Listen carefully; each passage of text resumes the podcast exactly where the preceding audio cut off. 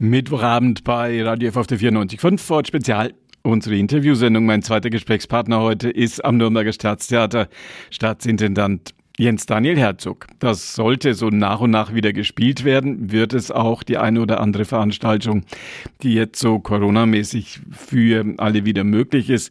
Das eine oder andere fällt aus. Sie haben es vielleicht mitbekommen. Es gab einen Corona-Fall im Umfeld des Schauspielensembles. Ich bin verbunden mit dem Staatsintendanten, mit Jens Daniel Herzog im Nürnberger Opernhaus. Und er ist mein zweiter Gesprächspartner heute Abend. Guten Abend, an den Richard-Wagner-Platz. Guten Abend. Das Theater, die Oper, das Ballett, das Schauspiel, ja ein Abendgeschäft. Jetzt haben Sie viele einsame Abende. Was machen Sie jeden Abend zu Hause? Es ist in der Tat so, ich habe das erste Mal in meinem Leben einen 9-to-5-Job. Es ist aber nicht so, dass mir die Arbeit ausgeht. Und ähm, es ist auch ähm, ähm, der Vater der Freundin meiner Tochter hat mich gefragt, was ich eigentlich so ähm, überhaupt mache. Ich habe ja nichts mehr zu tun. Also wir hatten schon sehr, sehr viel zu tun, um äh, das Theater ähm, über diese Krise und in dieser Krise weiter voranzubringen, gut aufzustellen und eben immer auf alles zu reagieren, was uns gerade bedrängt. Was fehlt Ihnen am meisten? Was mir am meisten fehlt, ist das Publikum und natürlich die Begegnung mit unserem Publikum. Theater definieren wir als äh, Institution der Verdichtung. Es werden im ideellen Sinne, es werden Schicksale, es werden Personen, ihre Schicksale verdichtet auf einen Abend. Äh, viele Instrumente kommen zusammen, um einen Klang zu erzeugen in einem Orchestergraben und natürlich kommen viele, viele Menschen, um kollektiv gemeinsam Theater zu erleben. Äh, und das nennt sich triadische Kollision. Das ist das, was Theater ausmacht und das erleben wir im Moment nicht. Und und das vermisse ich zutiefst. Meine Hoffnung ist aber, dass alle Menschen diesen Mangel empfinden und dass, wenn der Impfstoff gefunden ist, das Medikament da ist oder wir eine gesellschaftliche Neubewertung des Virus haben, dass wir noch glänzender wieder auferstehen wie vorher. Und dann frage ich Sie noch, was Ihnen überhaupt nicht fehlt. Was mir also dazu fällt mir auf die Kürze eigentlich äh, gar nichts ein. Ich sage Ihnen, ähm, ich vermisse im Moment alles, was wir nicht tun können.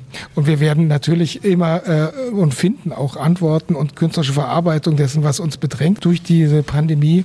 Und das ist das, was mich eigentlich den ganzen Tag morgens aufstehen lässt und bis spät abends arbeiten lässt. Wie finden wir Antworten? Und zwar wirtschaftlich, dispositionell und künstlerisch auf diese Krise was viele Menschen in der Stadt diskutieren, in unserer Stadtgesellschaft oder auch weit darüber hinaus, wird unsere Welt nach Corona eine andere sein? Schwere Frage, aber viele denken darüber nach. Das ist eine sehr, sehr äh, schwierige Frage. Keiner kann es äh, wissen, aber äh, das sagt Ihnen äh, jeder Soziologe. Es gibt bestimmte Trägheitsmomente. Und da, wo man glaubt, das ist der größte Umbruch aller Zeiten, finden die Leute schnell wieder in ihre ähm, allgemeinen Muster.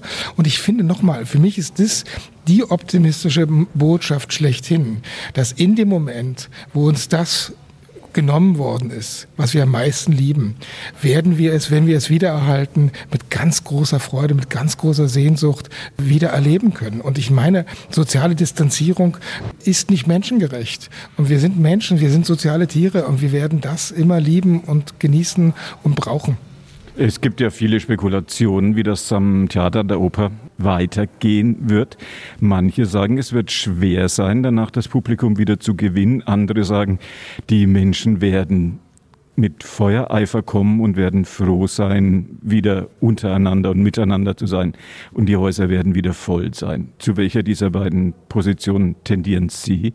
Also ganz klar für die zweite und ich bin da auch ganz, ganz sicher und alle Signale äh, gehen auch in diese Richtung. Unser Abonnement hat äh, keine Kündigung eingereicht. Äh, sie stehen ganz treu äh, zu dem, was wir machen und fiebern darauf hin, dass wir wieder richtig öffnen können. Wir öffnen ja wieder, aber natürlich nicht im gewohnten Maße.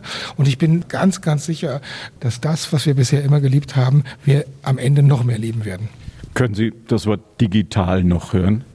Ja, wir sind auch relativ stolz, weil wir haben ja auch eine Digitalstrategie und Digitales schließt ja die Anwesenheitskommunikation nicht aus, sondern begleitet sie. Und natürlich sind wir als Theater ausgezogen auf unsere digitale Plattform, den digitalen Fundus und da haben sich tolle Formate gefunden, richtige kleine Produktionen, richtiges Theater und wir sind auch stolz darauf, dass wir passgenau für das Internet, für die digitale Produktion was gefunden haben und nicht einfach nur analoges, also sprich eine Theaterführung abgestreamt haben und dann irgendwie ins Netz gestellt äh, sondern dass wir wirklich mit diesem Medium auch lernen, umzugehen. Und das ist schon nach wie vor richtig spannend, äh, weil da kreative Lösungen äh, gefragt sind und wir auch mit diesem Medium beginnen, umzugehen, es zu lernen und damit produktiv zu werden. welchen Zeitraum stellen Sie sich ein, wenn Sie jetzt von Monat zu Monat mit neuen Spielplänen und mit neuen Ideen auf das Publikum hier in der Metropolregion zugehen? Wir haben uns ja ganz bewusst entschieden, äh, nicht die gesamte Spielzeit äh, zu verkünden, obwohl wir im Moment schon einen Plan haben für die ganze Spielzeit, sondern wir machen quasi Jahreszeitenspielplan, einen Herbstspielplan, Winterspielplan etc. Und ähm, realistisch und ich denke, es ist auch ganz wichtig, dass man wirtschaftlich, finanziell, dispositionell sich äh, nicht einfach auf Wunschträume basiert. Das ist kein äh, richtiges unternehmerisches Handeln.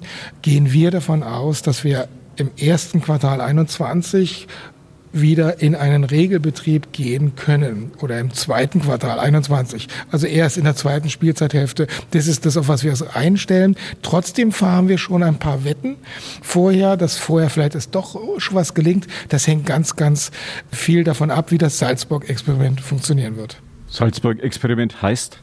Ja, Salzburg, äh, Sie haben das Regime gewechselt in Österreich. Da geht es nicht äh, um die Vermeidung des Infektionsgeschehens als erstes, sondern um das Tracen oder Tracken von Kontakten. Das heißt, auch wir haben natürlich personalisierte Tickets. Das heißt, jeder Mensch, der zu uns Theater kommt, ist rückverfolgbar. Und wenn wir ein Infektionsgeschehen haben, wissen wir, wo es passiert ist, äh, haben aber nach wie vor die Maßgaben natürlich erstmal uns von der Infektion zu schützen. In Österreich ist das erstmal zweitrangig und wir werden sehen, was daraus passiert. Und das wird sicherlich auch unser Handel dann im Herbst definieren.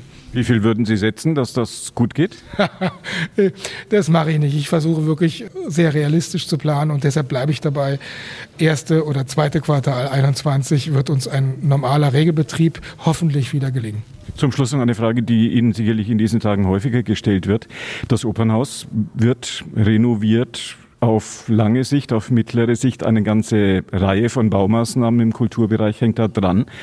Wird die jetzige Situation, wird die Auswirkungen auf die Renovierungspläne in Ihrem Haus haben?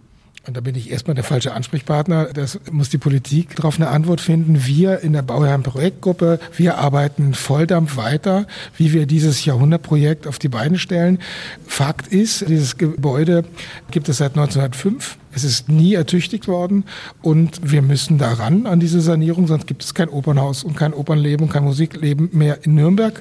Und deshalb ist jetzt allen Beteiligten klar, dass sie Antworten finden auf diese Situation. Es gibt natürlich verschiedene Szenarios, Szenarien. Es ist ja nicht nur eine Renovierung des Opernhauses. Es geht um eine Interimspielstätte. Es geht aber auch am Ende um eine Platzgestaltung.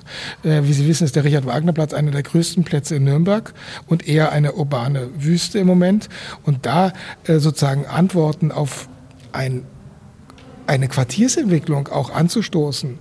Wie stellt man sich das Leben in der Zukunft und mit dem Theater in Nürnberg vor? Das sind doch ganz spannende Fragen, die wir gemeinsam miteinander verhandeln wollen. Und da sind wir gut aufgestellt. Letzte Frage, leichte Frage. Wie sieht Ihre Maske aus und haben Sie die Corona-App schon geladen? Die Corona-App habe ich geladen. Ähm und meine Maske, ich habe ganz, ganz viele Masken. Die, Kostümabteilung hat uns mehrere gemacht. Meine Frau hat ein paar gemacht. Also, und die werden auch immer schön gewaschen. Also, ähm, die ich im Moment in der äh, Hosentasche habe, ist eine blaue. Dann danke ich Ihnen für das Gespräch. Weiterhin viel Erfolg. Danke.